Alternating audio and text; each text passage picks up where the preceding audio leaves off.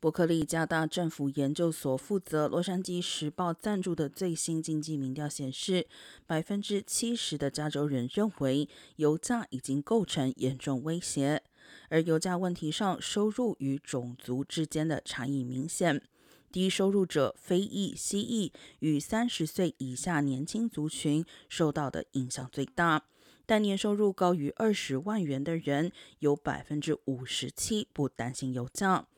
受访者中还有百分之七十不愿意放弃开车，百分之四十五表示大众运输离工作地点太远，百分之三十五表示离家太远，百分之三十九说搭车比开车更久，百分之二十说等车时间比坐车时间还长，百分之三十四的人觉得等车地点不安全，还有百分之十六的人担心在公共交通工具上感染新冠。